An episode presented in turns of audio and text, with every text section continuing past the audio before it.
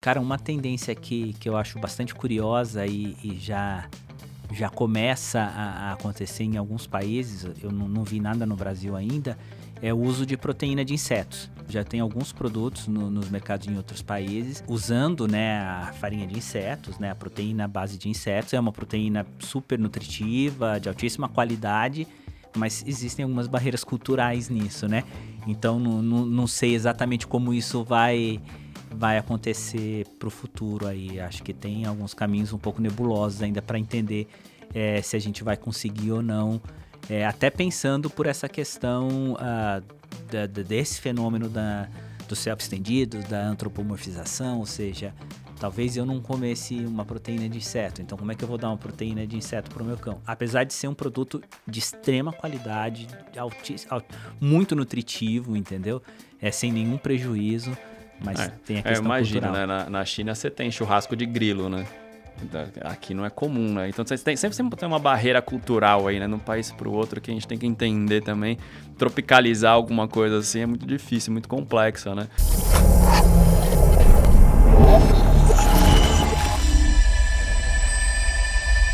Bem-vindos a mais um Conturbicast, o seu podcast sobre empreendedorismo, marketing, conteúdo, entretenimento, tudo que a gente fala aqui que vocês gostam, a gente pega o feedback e traz para você. Hoje a gente está aqui com o Elton Leal da Premier Pet para falar sobre o mercado de pet. Legal. Bem-vindo, Elton. Tudo bem? Tudo bem. Bom dia, Douglas. Bom dia, pessoal. Prazer enorme estar aqui participando com vocês do Conturbicast. Bem-vindo. Cara, vamos fazer um warm-up aqui. Vamos falar do mercado pet. A gente vê uma tendência que mudou do tem, uns tempos para cá, né? Você vê até as grandes pet shops que abriram até capital. As pessoas estão assumindo os pets como filhos. Você acha que isso é uma tendência que veio de agora ou começou há muito tempo atrás? Na verdade, já começou há muito tempo, né? A, a relação entre o ser humano e o animal, é, ela já é uma relação de longa data. É claro que isso uh, se inicia a partir de uma relação é, de funcionalidade, né? Então você tem um animal participando de maneira muito funcional na vida do ser humano, mas é claro que a partir desse momento a relação de é, emocional já começa a se construir a partir dali. Agora a gente tem os primeiros relatos, né, da, da participação do animal de estimação, né, entendendo o animal é, como uma companhia ou como estimação a partir da Idade Média. Então a gente vai poder ver isso na arte, por exemplo, a gente vai ver pinturas é. É, que, que mostram, né, na, nas grandes cortes europeias, a presença Cara, dos animais. Até, até, antes, né? Você pegar, tipo, a época da Cleópatra, né? Ela tinha o gato de estimação também ali. Você pegar é. antes, assim, tinha algumas lendas, assim, de Sim. domesticação, né? É, o gato tinha uma, uma, uma importância mais religiosa, né? Ah, entendi. Ali, eles tinham uma relação mais é, de... mesmo ligada à religião, que o gato ali seria é, uma representação de uma divindade. Mas a, pensando no animal como animal de companhia, isso surge mais ou menos na Idade Média. Fim da Idade Média, nas cortes europeias principalmente, você começa a, a perceber a, o animal entrando na vida do ser humano com esse papel de companhia. Né? Elton, você está na área de shopper, né? A gente está falando de merchandising ali, trabalhar no ponto de venda. Dentro do marketing, né, a gente tem alguns, alguns setores, um específico de shopper. Me conta como que é o dia a dia da Premiere ali, porque vocês têm um canal específico, né? Vocês trabalham só o específico de vocês ali, não vai para a área alimentícia ali, não vai num supermercado comum, até para quem não entende, aqui a gente fala alguns termos mais é, é, menos técnicos até, né? transformar o técnico num palatável para as pessoas. É, como que vocês trabalham, né? Como que funciona o dia a dia do shopper ali, do merchandising que vocês trabalham? A gente trabalha com alimentos de altíssima qualidade. É, então, pensando nisso, a gente entendeu que o, o ponto de venda ideal para ser vendido isso é o que a gente chama de canal especializado. Acho que para a gente fazer uma analogia legal, é, a gente consideraria, por exemplo, se você vai comprar um tênis qualquer, sem nenhuma utilidade, você compra em qualquer loja sapatos. Até no supermercado hoje tem, tem Isso, tênis. Você é. encontra em qualquer lugar. Agora, se você precisa de um tênis que tenha um amortecimento específico para correr num determinado tipo de piso tal, você vai procurar uma loja que seja especialista em vender tênis. Então a gente atua mais ou menos dessa forma, se a gente for pensar é, numa analogia. A gente vai para o mercado especializado, a gente vai para o pet shop, que é onde a gente consegue é, levar para o consumidor produtos de altíssima qualidade, é, com benefícios funcionais que atendam a necessidade específica dele, né, e da relação que ele tem com esse pet. Então a nutrição ela é pensada é, não só na saúde do pet, claro, na saúde, na longevidade dele, mas principalmente é, na forma como a relação dele se dá com o tutor. E aí de que forma isso pode impactar de maneira positiva essa relação. Quando vocês fazem ações dentro do ponto de venda, quais que vocês veem que tem mais resultados? Né? Por exemplo, ah, mudei de posição na gôndola, ou fiz uma promoção, ou mudei a embalagem. Quais são as ações assim, para a gente começar a entender um pouco o que, que é a ação do, do merchandising do shopper? O papel do ponto de venda dentro da jornada de, de, de consumo né, do, do shopper, é, ele é fundamental, ele é muito importante. Óbvio que essa jornada ela tem vários pontos de contato, né? Você começa a pensar naquilo que você vai comprar muito antes, né? Então, você vai pesquisar na internet, você vai ser impactado no grupo de WhatsApp da sua família, dos seus amigos. Então, você vai ter várias outros, é, outras fontes ali que vão contribuir ou vão mudar de alguma forma é, a tua opinião e, e interferir na sua decisão de compra. Mas o ponto de venda, ele ainda é bastante importante. Ele ainda é predominante. Então, você pensar, por exemplo, a forma como você é, expõe o produto, de que maneira esse produto, é, em que forma ele está posicionado dentro da loja, né? É, pensar, por exemplo, a, a, comunicação que eu vou fazer em termos de comunicação educacional mesmo para esse shopper, para ele entender os diferenciais. É, é, é, tudo isso é muito relativo de acordo com o tipo, com a categoria de produto que você está trabalhando e com o tipo de ponto de venda que você está trabalhando. É uma equação bastante complexa. Vou te dar um exemplo. Se você vai comprar ração num pet shop, a gente diz que o, a ração dentro do pet shop é a categoria destino. Ela é a que gera tráfego para dentro da loja. Então, 70%, das, 70 das pessoas que entram dentro de um, de um pet shop entram para comprar ração. Então, você tem um, é uma compra extremamente planejada, ah, o, normalmente o, tutor ele não deixa o produto acabar, ele não vai comprar de última hora. Então você tem uma série de dinâmicas que impactam nesse processo de compra dentro da loja. Já o, o, o shopper, né, o tutor que vai comprar num supermercado, num, num outro canal, um canal alimentar, esse produto ele não é produto destino dentro da loja. Você não vai ao supermercado para comprar ração. Então você vai no supermercado para comprar arroz, para comprar feijão. Aí, de repente comprar... você passou na frente e fala, putz, estou precisando também, né? Então é uma outra dinâmica que é feito para você fazer, para você vender esse produto dentro do espaço. Então, quando você pensa o ponto de venda, você tem que levar em consideração qual a categoria que você está trabalhando, qual é o canal que você está trabalhando, e aí, a partir disso, você vai organizar então a loja para que esse shopper ele consiga de maneira intuitiva navegar da melhor forma possível nos produtos para entender os diferenciais que ele tem para conseguir chegar no produto ideal. Cara, muito legal. Eu estava ouvindo um podcast seu lá com o pessoal da ESPM, ESPM estava falando de um método de pesquisa que você fez, foi do seu mestrado, né? Que você estava é, estudando a rotina dos idosos com os pets. Eu achei interessante você usar o diário, né, para saber como que é a relação disso. Porque normalmente quando você faz pesquisa, você conversa com a pessoa durante uma hora, duas, e você tenta tirar o máximo daquilo. Eu imagino que com um diário, você teve muito mais informação para computar e entender mais comportamento e deve ter sido muito enriquecedor. Como foi para vocês? Cara, foi incrível. Primeiro que é, o recorte né, da, da, dos 60 a mais aí, dessa população é, que hoje tem uma relação muito próxima né, com, com o pet, é, é foi genial, porque é, é, é, uma parcela da população que adora falar sobre o pet, é, que realmente tem uma, uma forma de se relacionar muito emocional com, com o animal de estimação. Então foram histórias incríveis que eu consegui é, ouvir a partir da, da, da, das conversas e dos diários, né? Mas a, a, escolha do diário ela vem da escolha da minha metodologia e da lente teórica que eu utilizo. Então, acho que as, é, quando a gente fala de pesquisa, é, a escolha do método de coleta do dado ele está muito linkado à lente teórica que você está usando. Como é, eu utilizo uma, uma, lente teórica que chama teoria das práticas, que é uma teoria sociológica que, que nasce na sociologia, ela, ela tem por objetivo entender a prática é, a partir de como ah, ela se estrutura, é, levando em consideração os objetos que estão nessa prática, é, levando em consideração a, os significados que, é, que existem né, dentro dessa prática e como as pessoas fazem essa prática acontecer. Então, os fazeres, como perf as performances que existem.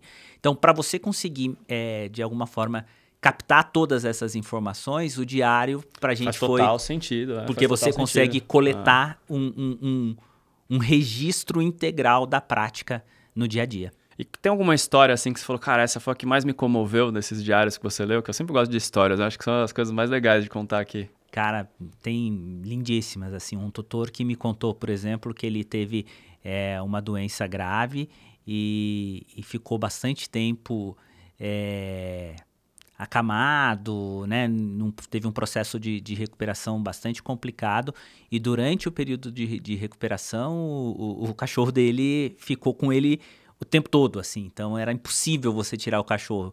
Um cachorro que era extremamente ativo, que corria, que brincava, passou assim meses deitado ao lado dele, velando por ele, cuidando dele, como se ali fosse realmente é, importante para ele. Então, você vê muitas histórias, você vê histórias de aniversário, você vê, eu vi a história de uma tutora que acordava às duas horas da manhã para fritar ovo pro cachorro, porque ela achava que o cachorro dela gostava de comer ovo, entendeu? Então, é... que específico, ovo frito, ovo cara. Ovo frito, exatamente. Cara, puxando até esse gancho, falar de nutrição animal, né? É, como que vocês percebem né, essa mudança de tipo, é, deixar de alimentar, dar ração, para o veterinário prescrever tal ração, a ligação do tutor com a alimentação do animal. E aí você chega até o extremo de pessoas falarem de, de ser veganas e falarem para o animal ser vegano também. Como que essas relações você percebe de comportamento hoje? A gente percebe isso acontecendo é, a partir da, da mudança de comportamento mesmo. Então, é, o animal vem para dentro da casa é, a alimentação dele passa a ser mais importante. Porque tem uma série de, é, de coisas que, que acontecem é, ali, que promovem um bom relacionamento a partir da hora que você promove uma boa nutrição para o cão. Vou dar um exemplo simples para você do que eu estou querendo dizer. É, você precisa, por exemplo, ter menos cheiro nas fezes do cão, porque ele está convivendo com a família. Então, a, uma nutrição é, mais é, saudável, né, com, com uma proteína Regular, de qualidade, né? vai fazer com que esse cão tenha uma maior, um maior aproveitamento, uma maior absorção, ele vai ter menos matéria fecal, ele vai fazer menos cocô, e aí você vai ter componentes, por exemplo, para diminuir o cheiro na hora que ele fizer o cocô. Então, tudo isso é pensado pensando essa relação é, entre o, o, o pet e o tutor e principalmente na questão da longevidade, né? Entendendo que todo tutor, quando ele entra numa relação com o pet, ele já entra sabendo que esse pet vai viver menos do que ele, né? pelo menos em via de regra, né? É, então, a, a, alimentação ela vem também para contribuir para isso, é, para você conseguir ter uma, uma uma vida de qualidade com esse cão e você conseguir, por exemplo, prevenir doenças que esse cachorro, é, que a raça especificamente pode vir a ter, é, para realmente pensar para que esse cão viva mais tempo e que esse tempo que ele viva tenha a maior qualidade possível no tempo que ele divide com o seu tutor. Ah, muito legal, meu. Quando você fala, do jeito que você fala assim, é uma pessoa que tem muita pesquisa por trás.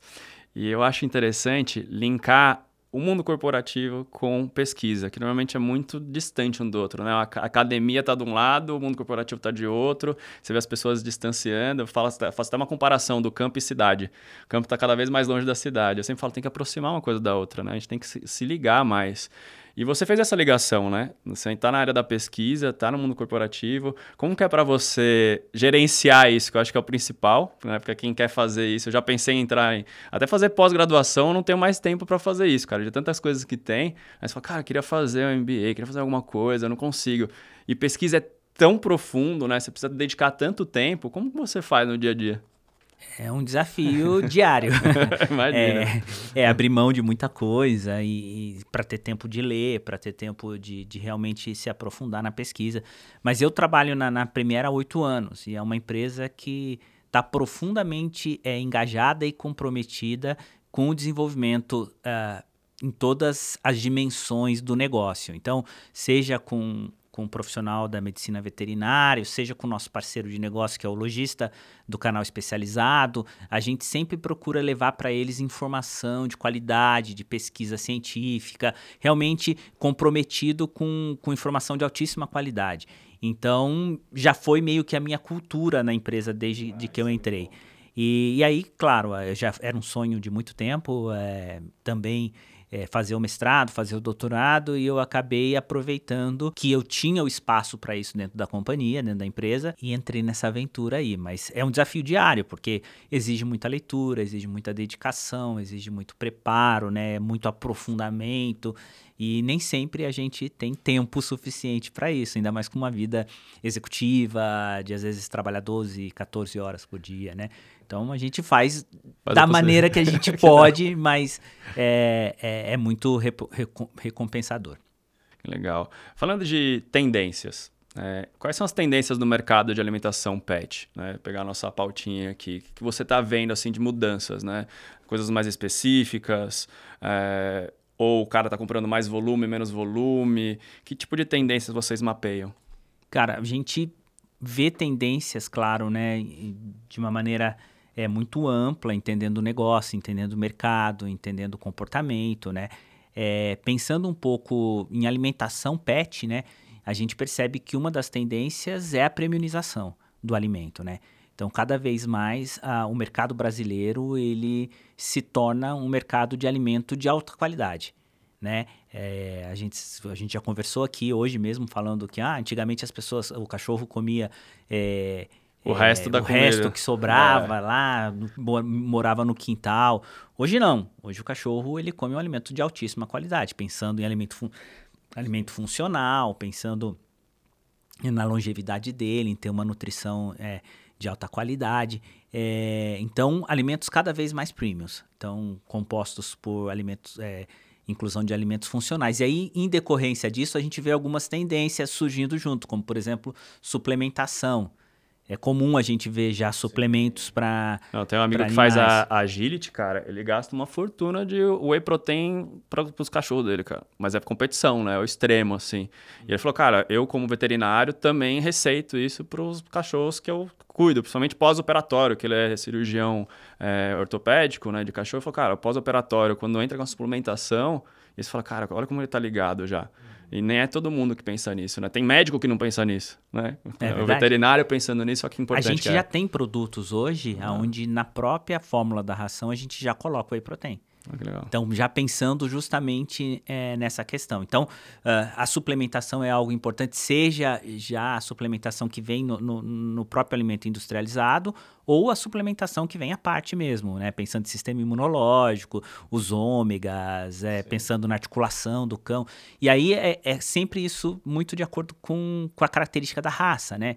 Então, cada raça ela tem uma característica específica, ela é mais ágil, ela corre mais é, ela tem alguma questão anatômica específica que, que interfere ali no, no, no Genética também, né? Genética. Tem, tem uns cachorros que já vêm com algum problema genético ali, que a alimentação ajuda a balancear um pouco. E né? a prevenir problemas ah. futuros.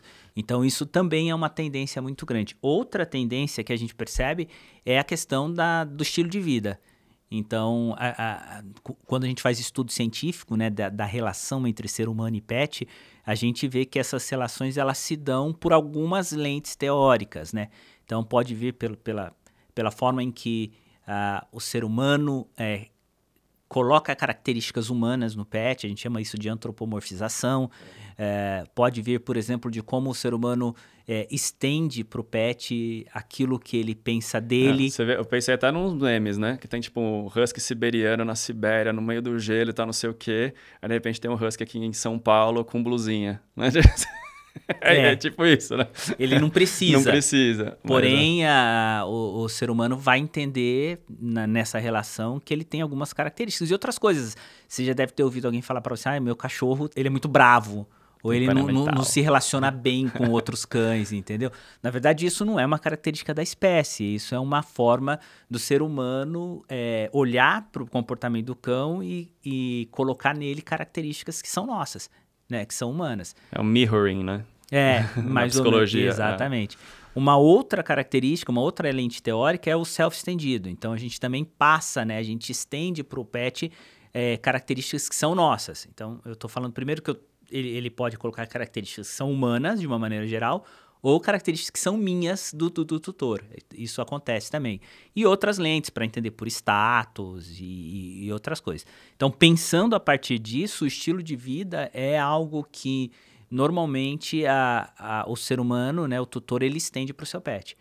Então você percebe se, se, o tutor tem um estilo de vida mais saudável, se ele corre, se ele come uma alimentação mais natural, ele vai se preocupar em dar é, esse estilo de vida também para o pet. Então, nessa onda, uma alimentação mais natural, é, orgânica, é, com, com, com essas preocupações também são tendências para o mercado. Hoje o Brasil é o, é o, terceiro maior mercado mundial né, de, de, de alimentos para. Mercado pet, de uma maneira geral, não só de, de alimentos. Fica atrás só dos Estados Unidos e da China. É, mas quando você olha, por exemplo, os Estados Unidos, que é o maior mercado mundial, a, a difusão de alimentação natural para pets lá já é algo assim predominante no mercado.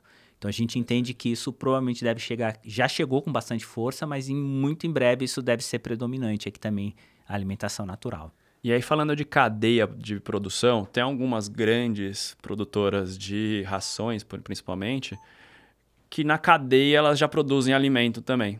E aí que meio que aproveita, né? Como, como funciona isso? É uma coisa recente? É uma coisa que já surgiu assim? Tipo, ah, já faço alimento aqui, sobrou alguma coisa, vou aproveitar para fazer a ração, porque aí eu sou mais ecologicamente correto, entro na, na pauta ESG e tem um produto a mais e gero receita. Ou isso foi uma coisa mais recente? Eu acho que tem essa, essa preocupação dos, dos dois lados. Então, tem a questão da do, do não desperdício, de você aproveitar né, todo, toda a parte do insumo ali para alimentação.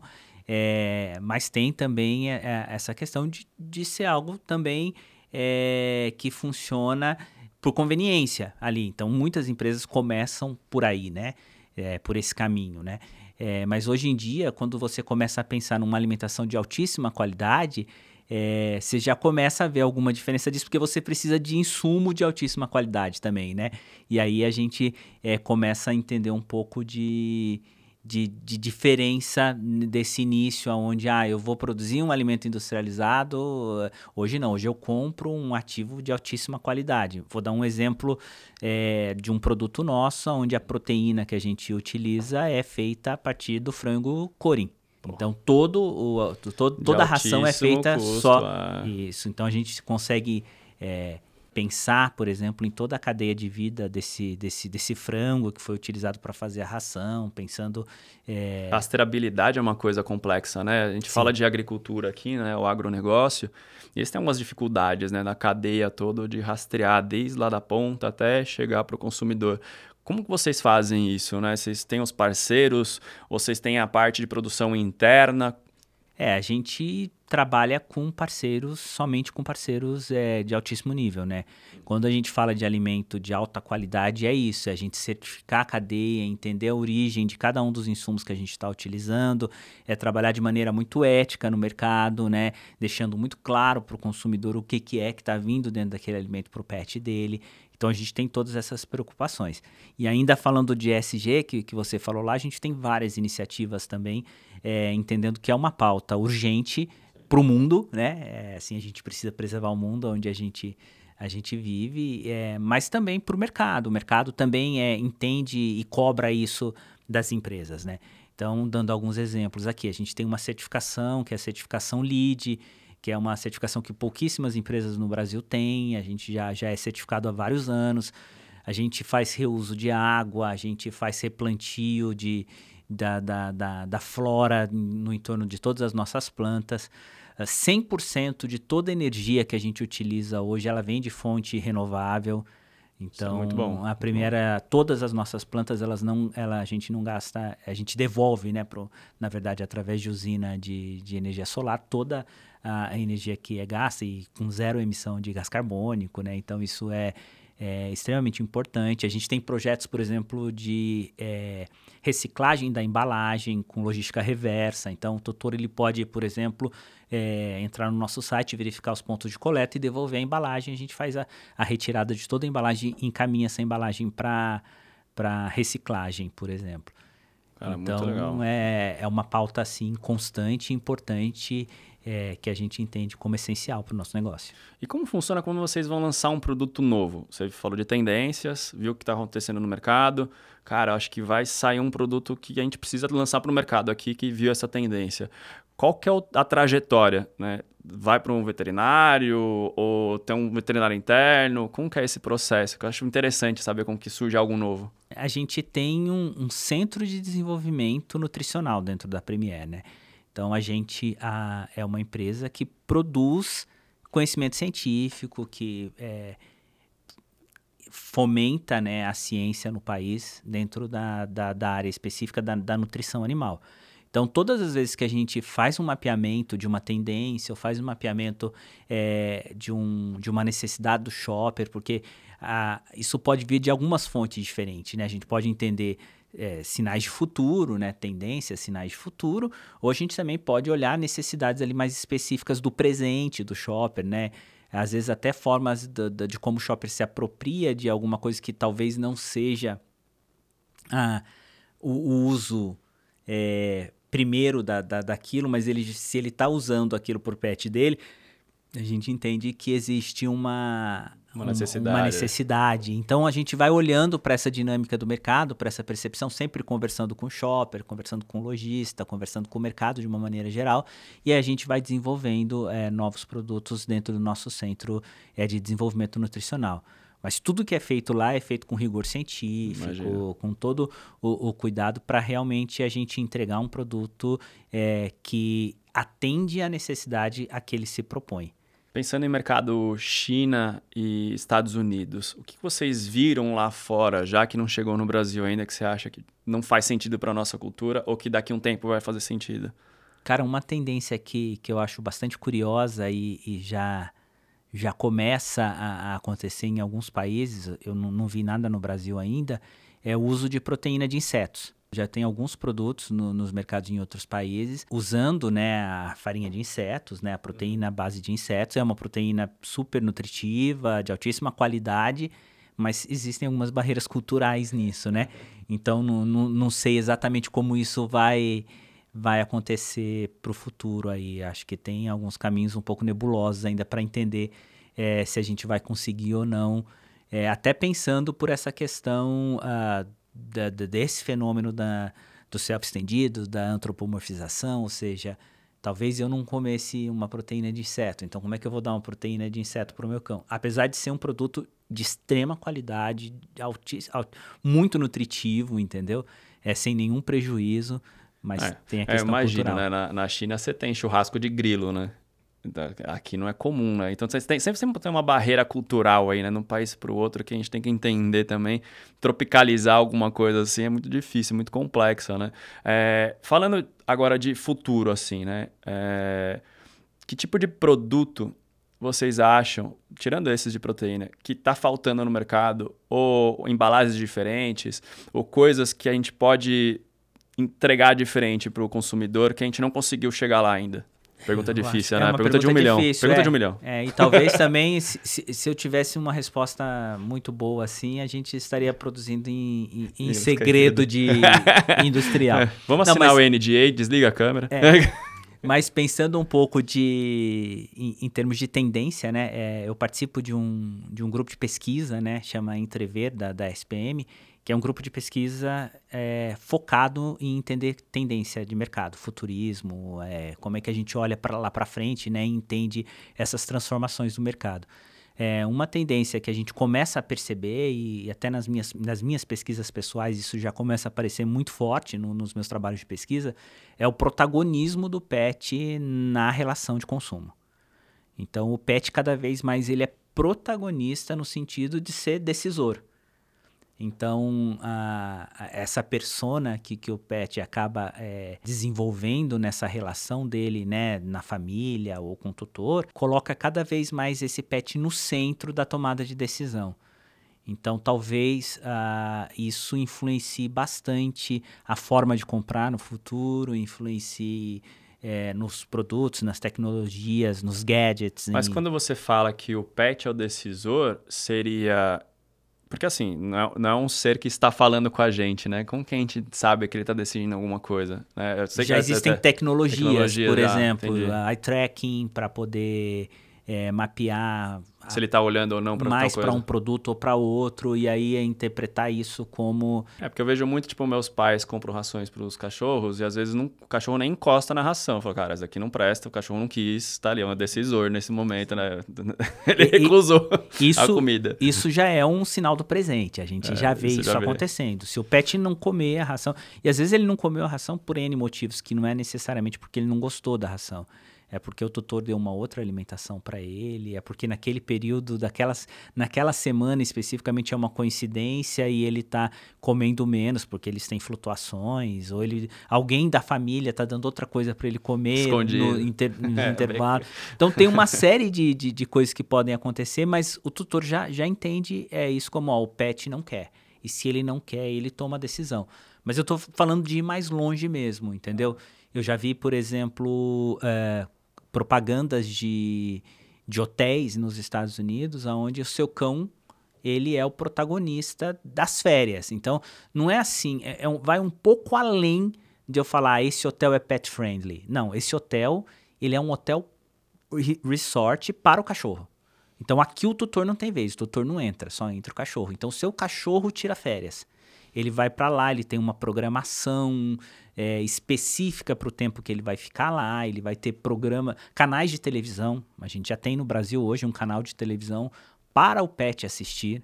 Então, levando em consideração todas as questões anatômicas, físicas, biológicas do pet, em termos de cor, de ruído, de como, de tudo e, da programação. E é só para cachorro ou gato também fica assistindo? Porque eu sempre fico nessa curiosidade, né? Porque gato é um pouco mais difícil, cachorro fica até olhando, né? É, é, é diferente, é diferente as, as né? espécies são diferentes, é. é. Mas o, o, esse canal específico é Dog TV, né? Então é um canal para cachorros. Então ele leva em consideração as características do, do cachorro.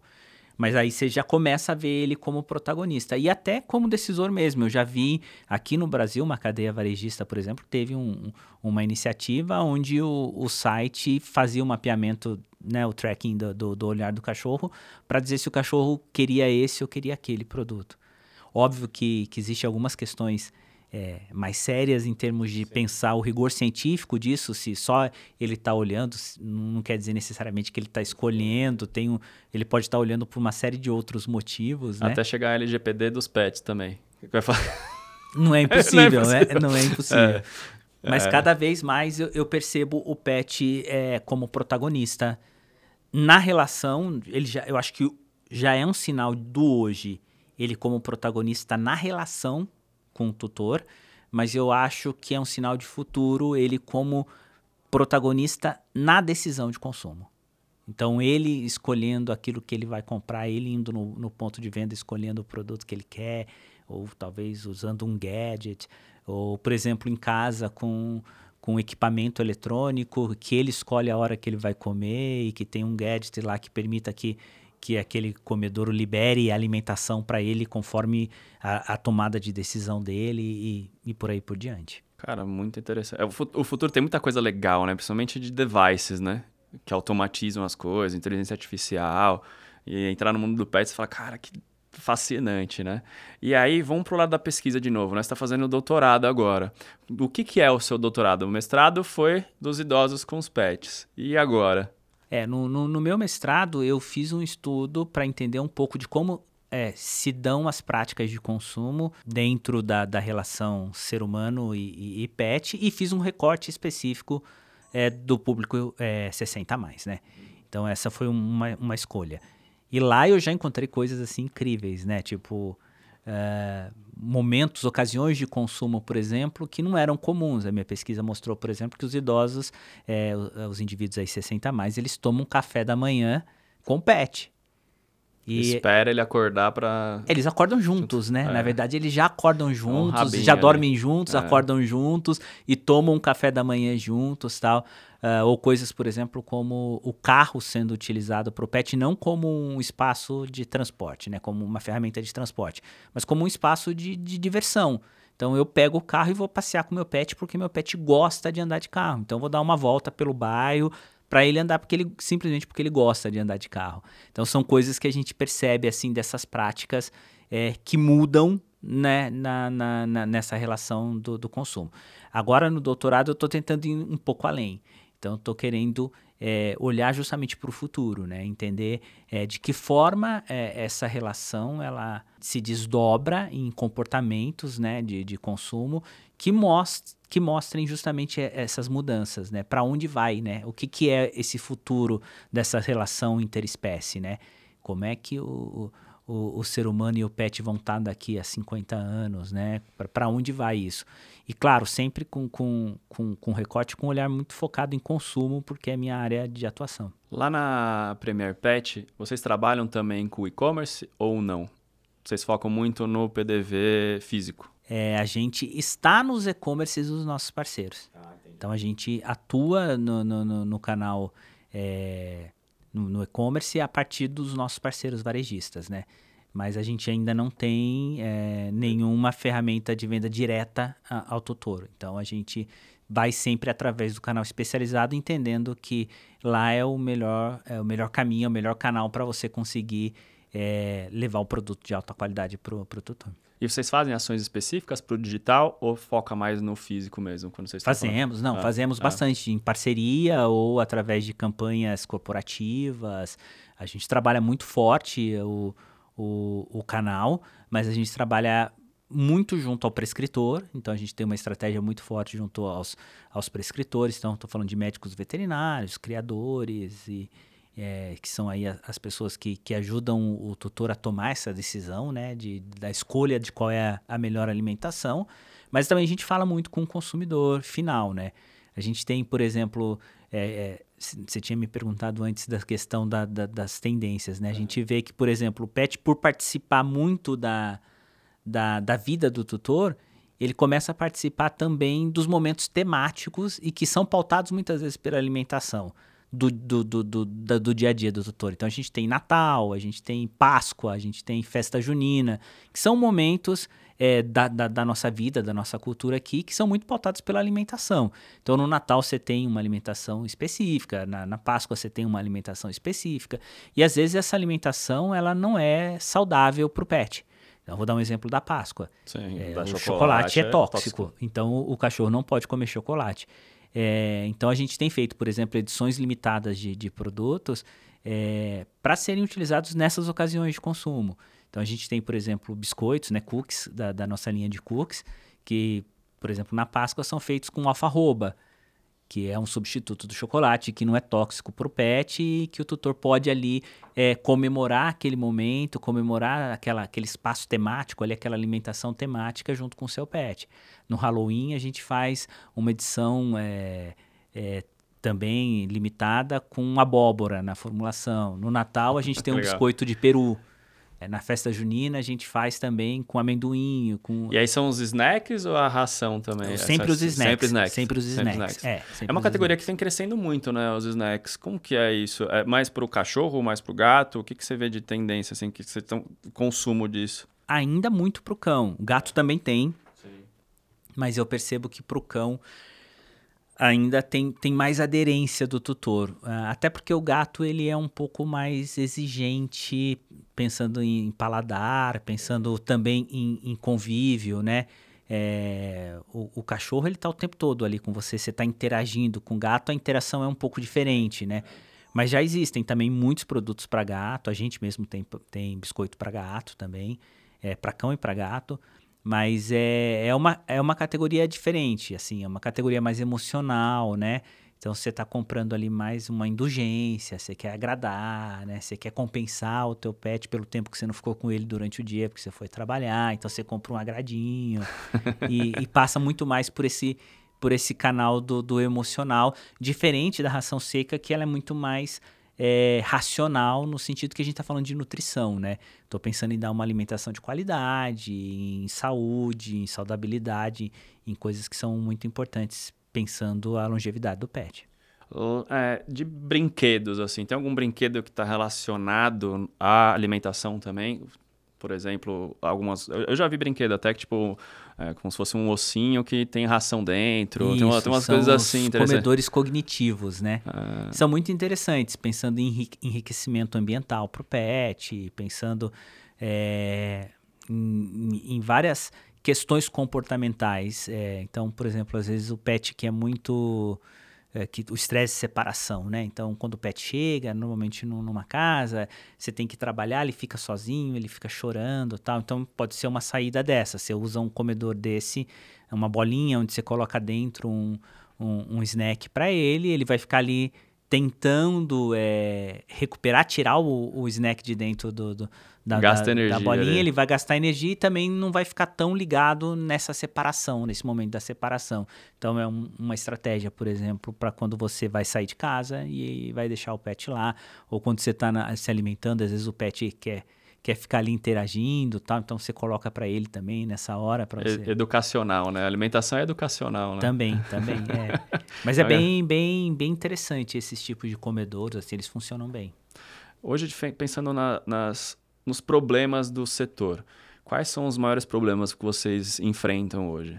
Ah, a gente, claro, vive num, num, num país de é, extensão continental, né? Então, isso sempre vai ser é difícil pensando logística, logística né? pensando em diferença cultural, pensando é, em nível de desenvolvimento econômico. Então, tudo isso acaba sendo uh, um desafio para a gente como, como negócio, né?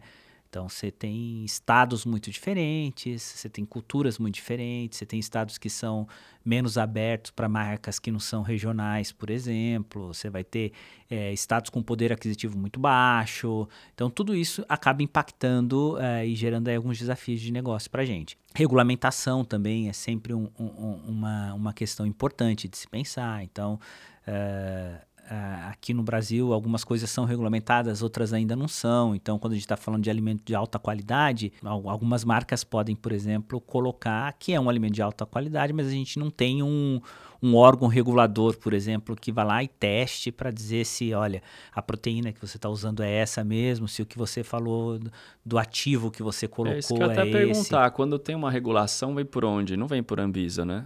Por exemplo.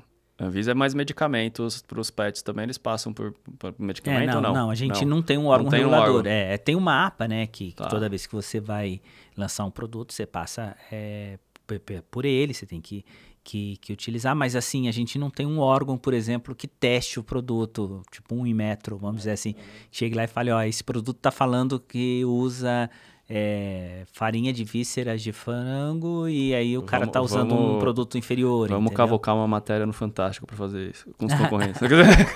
Lembra que antigamente tinha, né? É. É, que azeite é bom, que não é, né? Tinha umas matérias dessas, já que o Inmetro não estava fazendo, vamos chamar o Inmetro para fazer aqui, né? E aí é. a gente, por exemplo, quando classifica um produto entre premium ou super premium, premium especial, né? Que são as, as segmentações de mercado que a gente tem, é, a gente entende que isso é, comporta um, um, um, nível de qualidade né, da, da, do insumo, da matéria-prima, do aproveitamento que o cão vai ter desse, desse alimento. É, mas a gente não tem, por exemplo, essa, isso regulamentado. Então, se alguém for lá e coloca na embalagem que é o que vai regulamentar, é a própria experiência do consumidor, que vai utilizar o produto e não vai ter o, o resultado que ele espera ter, né? Então, é isso que eu ia perguntar agora de comunicação, né? Como que você com comunica, né, para o cara entender o que é um premium, um super premium, um especial, as categorias. Você depende muito do prescritor ou na comunicação você consegue fazer com que o cara entenda? É um desafio. A gente trabalha a embalagem, a gente trabalha o layout de loja, planograma, material de comunicação, é, para fazer com que a, a o shopper consiga chegar no produto ideal, né? levando em consideração as necessidades que ele tem, considerando a relação dele com o pet. Então, é, você vai ter muitos produtos sendo ofertados no mercado, de muitos players diferentes, e aí o shopper, de acordo com a relação que ele tem com o pet, ele vai ter um produto específico que vai atender aquele momento dele ali, específico da, da do que ele está vivendo com o pet. Então a gente utiliza esses equipamentos, mas a gente olha o mercado como um ecossistema. Então a gente pensa num ecossistema de ativação onde a gente tem muitos outros pontos de contato aí que são essenciais para a construção desse conceito. Então a gente tem o médico veterinário, a gente tem o, o criador, né, no caso do, dos cães que, que são comprados ainda, que ainda existe isso, né? É, a gente tem o, o, balconista da loja, o lojista, a gente tem as nossas equipes de promoção, as nossas especialistas de produto em loja que atendem e, e levam essa informação, porque o correto é, sempre que possível, a gente fazer um atendimento com anamnese. Então eu converso com você, Oi Douglas, tudo bem? Qual que é o cachorro? Quantos anos ele tem? Que raça que ele é? Eh, se ele não tem uma raça específica, qual que é o porte dele? É, eu vou entendendo, ó, isso e a partir disso eu vou indicar para você qual é a melhor alimentação para aquele momento de vida entre você e o seu pet.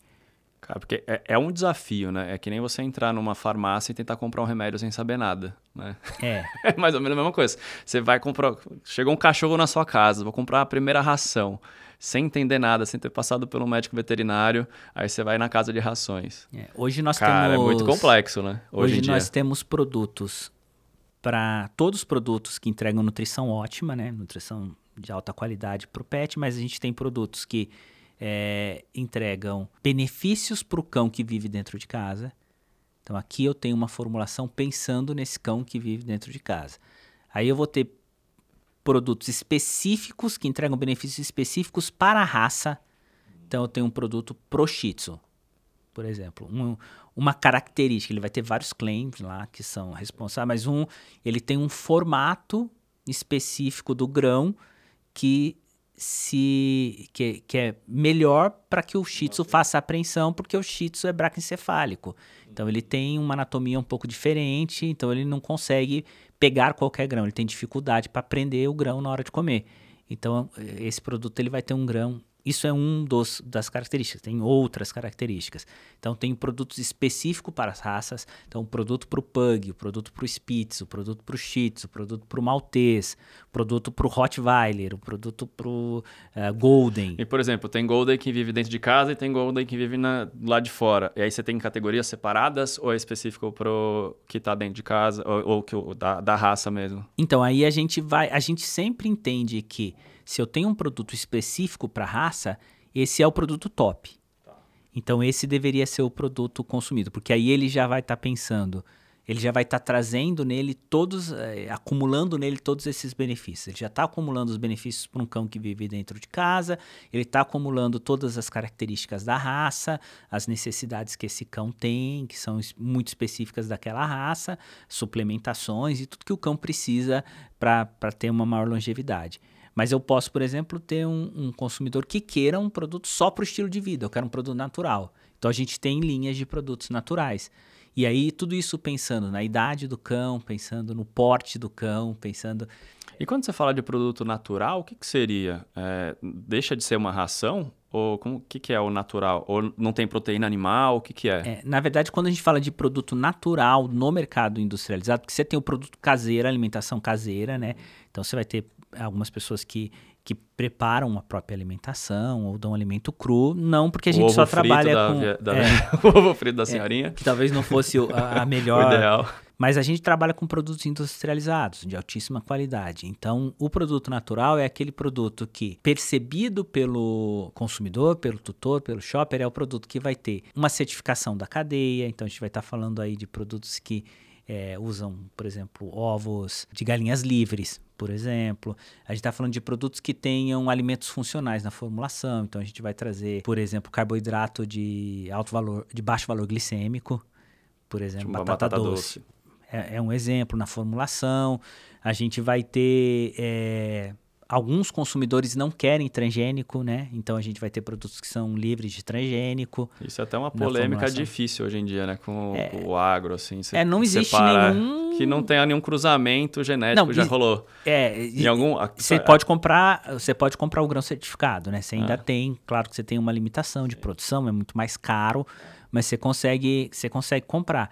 É, mas não existe nenhum estudo rigoroso científico que mostra que a longo prazo o produto transgênico, por exemplo, vai causar algum malefício para a saúde né, do pet. Porém, existem consumidores que preferem não comer, então a gente vai ter esse produto para ele que, que não vai ter e, e outras coisas né, na cadeia. A gente tem, por exemplo, alimento úmido que é orgânico que aí ele é 100% certificado, toda a cadeia é certificada, é um produto entregue é, realmente é, com selo de orgânico, né? Porque aí você sabe que tem uma certificação sim, por trás sim, é. Tem esse cuidado. Complexo. Então, mas é uma outra categoria de produtos, né? Então a gente tem produtos naturais, tem produtos orgânicos. Então os naturais eles ficam mais nesse conceito do, do, dos ingredientes naturais que ele tem na formulação. É, de não ter corante na formulação, não ter aromatizante, não ter o transgênico, que são coisas que, que o tutor procura. Cara, é engraçado, né? O cara realmente passa o consumo dele pro pet, né? Como se fosse um filho mesmo, essa ligação de filho. É, pensando em cases, né? que case você fala assim, cara, esse foi o grande case desde que eu entrei na empresa aqui, que você fala, cara, esse marcou minha carreira, que você pode contar aqui pra gente?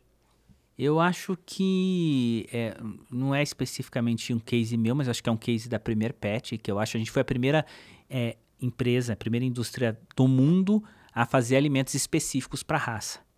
Então, acho que isso é algo muito é, significativo para o mercado, né?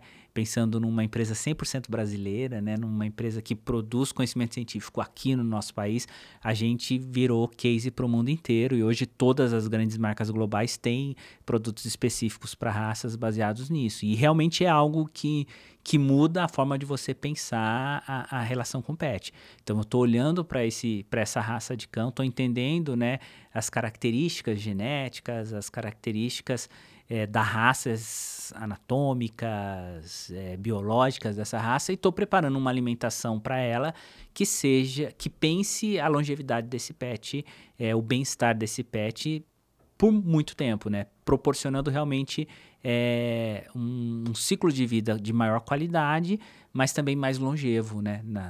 Para o pet. Cara, incrível. Eu não sabia que era de vocês esse, esse conceito, cara. E, e, hoje realmente é um padrão no mercado, né? Você Sim. tem, todas as grandes marcas também têm isso, né? Vocês são líderes de mercado também, é, desbravando isso. Eu acho muito legal, né? Falar com quem, tipo, fez o negócio acontecer e mudou o mercado, né? Isso é muito raro acontecer, né? Isso é muito legal. E como que foi esse processo lá dentro? Foi a partir da célula de inovação? Foi tipo um insight de alguém assim? Foi tipo, cara, vamos testar e faz? Eu gosto de falar de inovação, assim, que isso é muito inovador, né? Isso nasce da, dessa, primeiro, da, daquele, talvez daquele tripé que a gente conversou no início, falando, pensando muito em estar tá de olho no que é tendência, né? O que é, é entendimento de, de futuros possíveis. Então, tá sempre olhando para esses futuros possíveis. É, também em ouvir a necessidade do shopper, do tutor, e ouvir o, o, mercado, ouvir a cadeia varejista, ouvir quem está lá na ponta. Então, quando você olha para essas três pontas, né, entende os sinais de futuro, entende as necessidades que existem em quem compra e em quem consome, né, aí é, no nosso caso vai ser sempre diferente, né, o shopper do, do consumidor, por enquanto vai ser. É, por enquanto, por enquanto. Mas o cão como o cão protagonista pode, tá pode se tornar o shopper também. É, e, e, pensando a cadeia varejista, pensando no nosso parceiro, que é aquele que está ali no dia a dia vendendo o produto. Então, olhando para esses três, essa é a nossa fórmula é mágica, assim, é olhar para isso, sempre estar tá de olho nisso para poder conseguir atender eh, as necessidades do mercado e mais do que atender as necessidades do mercado, conseguir ser pioneiro é, em trazer inovação. Cara, Elton, muito obrigado. A gente passou aqui o tempo nem senti o tempo todo aqui, já deu um, quase uma hora já de podcast. Obrigado pela sua presença aqui, foi muito legal. Assim, eu sempre falo, meu projeto de vida, o Contribcast, é de aprender sempre com a pessoa que está aqui na frente. Eu falo, é o projeto Highlander. Eu não corto a cabeça da pessoa, mas eu pego um pouco do conhecimento dela toda vez que eu troco figurinhas aqui com a pessoa. Obrigado por todas as informações que você trouxe aqui. Uh, o trabalho que você tem lá de pesquisa é muito importante para o setor em si, né? Para a empresa. Eu acho muito legal quando tem essa liberdade da empresa, na verdade, dar esse protagonismo pro colaborador, né? Falar, cara, vamos fazer junto, né? Eu sinto que tem esse, essa pegada da Premiere. Parabéns pelo trabalho de vocês, de abrir o mercado assim. E obrigado por contribuir com o Contribcast mais uma vez aqui. Imagina, eu que agradeço. Foi um prazer enorme estar com vocês. Obrigado demais. Gente, olha só, três lições que a gente aprendeu agora com o Elton Leal aqui da Premier Pet. Número 1. Um, não existe regulação de categoria premium para a comida do seu pet. Então, qualquer marca pode lançar um produto supostamente premium. O jeito é ficar de olho nas avaliações da galera e na reação do seu pet. Número 2. a tendência da alimentação animal à base de proteína de insetos vai sair da China. Ela é bastante nutritiva e de altíssima qualidade. Sinto em dizer, mas seu cachorro comeria isso. Resta a nós aceitar essa realidade. Número 3. Fique de olho no tripé da inovação. Para isso, você precisa analisar a tendência dos futuros possíveis, ouvir a necessidade do cliente e atender às recomendações do mercado a partir da cadeia varejista. Assim, você tem mais chances de inovar com muito mais exclusividade. Gente, esse foi o Conturbicast. Se gostou desse episódio, deixa seu like, deixa seu comentário aqui, compartilha com seus amigos. Você, médico veterinário, meus amigos que não assistirem esse podcast aqui, vão deixar de ser meus amigos. Anota aí. Até a próxima. Tchau, tchau.